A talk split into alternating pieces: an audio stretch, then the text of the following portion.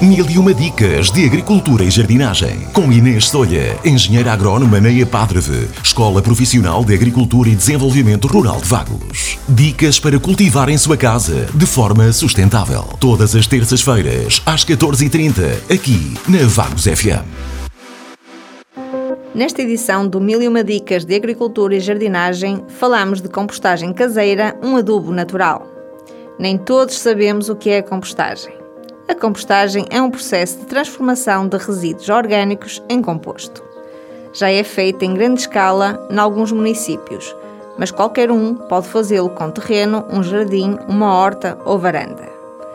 Todos os agricultores e horticultores deveriam experimentar reciclar a maior quantidade de desperdícios da sua própria horta e cozinha.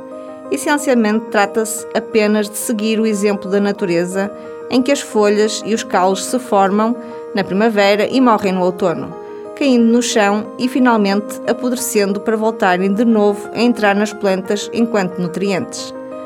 Na horta, alguns nutrientes são retirados durante este ciclo, nomeadamente os legumes e frutos, mas mesmo assim os restantes deveriam ser reciclados tanto quanto possível. Este tipo de composto não é difícil de se fazer, é natural e absolutamente gratuito. Caso tenha disponibilidade de espaço, use vários caixotes para que haja sempre algum disponível. Ora, vamos lá saber o que podemos e devemos compostar.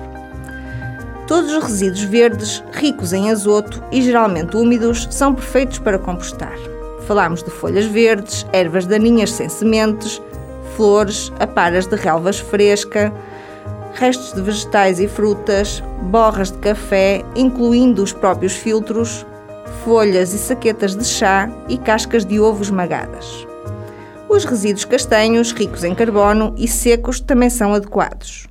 É o caso das folhas secas, relva cortada seca, palha ou feno, resíduos de cortes e podas, aparas de madeira e serradura, cascas de batata.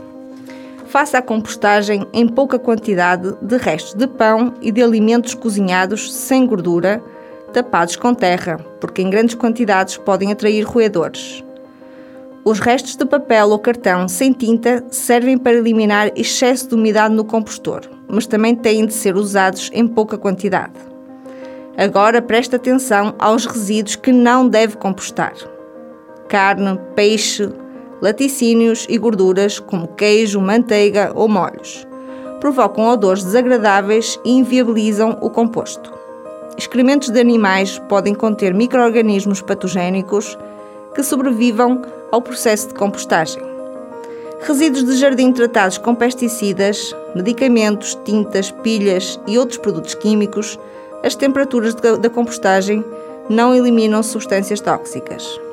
Plantas doentes ou infestadas com insetos podem passar as doenças para o composto.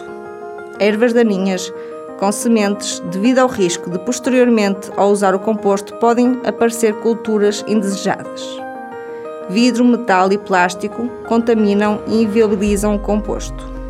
Como conselho final, refiro que produzir o seu próprio adubo natural, através da compostagem, promove a melhoria das condições do solo, em termos de estrutura, porosidade, fertilidade, capacidade de retenção da água, arejamento e atividade microbiana é uma ótima alternativa aos fertilizantes químicos e permite reduzir a quantidade de resíduos que vão parar aos aterros ou incineradoras.